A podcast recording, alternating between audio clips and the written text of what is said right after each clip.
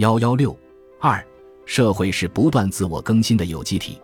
社会有机体思想在唯物主义历史观中占有重要地位，它为我们全面理解社会的内部结构、生长机制以及运动规律提供了科学的方法论。马克思和恩格斯称之为辩证方法，它与形而上学方法相反，不是别的，正是社会学中的科学方法。这个方法把社会看作处在不断发展中的活的机体，辩证方法要我们把社会看作活动着和发展着的活的机体。社会有机体的形成及其特征，从思想史上看，圣西门就已初步提出了社会有机体思想。圣西门去世后，他的门徒在《圣西门学说释义》中明确提出，社会是一种有机的整体。之后。孔德和斯宾塞创立了社会有机体理论。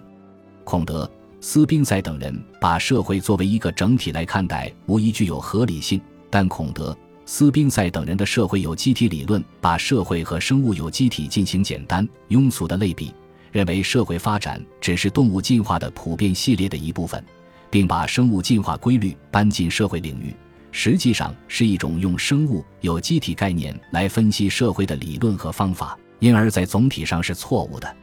社会活动与生物运动具有相类似的现象，但二者又具有本质的不同。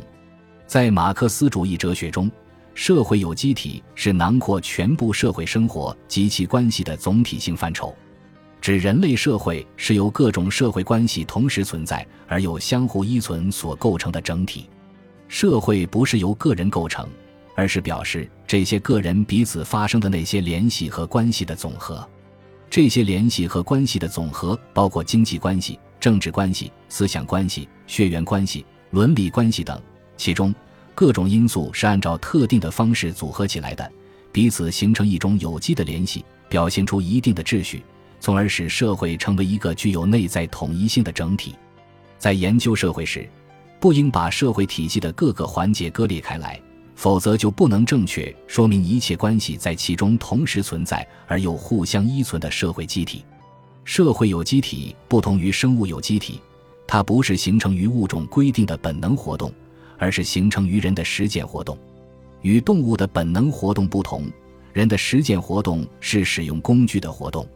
工具执行着人的身内器官的功能，同时它又是由自然材料构成的，属于人的身外器官。这种身外器官具有超个体的特征，即它不是生长在个人身上的器官，不会随着个体的死亡而消亡，因而能够不断被复制，能够在不同的个体之间转换，因此成为个人之间相互联系的中介。一个人掌握了他人制造的工具，也就等于掌握了他人的能力。一个人把工具作为活动手段，实际上是把他人的能力作为自己活动的手段，这就形成了人与人之间的社会联系。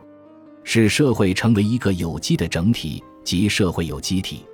社会有机体根源于人的实践活动，直接形成于人的交往活动。社会是人们交互作用的产物，人们之间的交互作用就是个人之间的交往。个人之间的交往只有借助一定的规范才能进行。交往的规范化、制度化构成了交往的秩序和结构，从而形成了社会制度。这是一个以物质生活的生产方式为基础、逐层整合而成的总体协调的体系。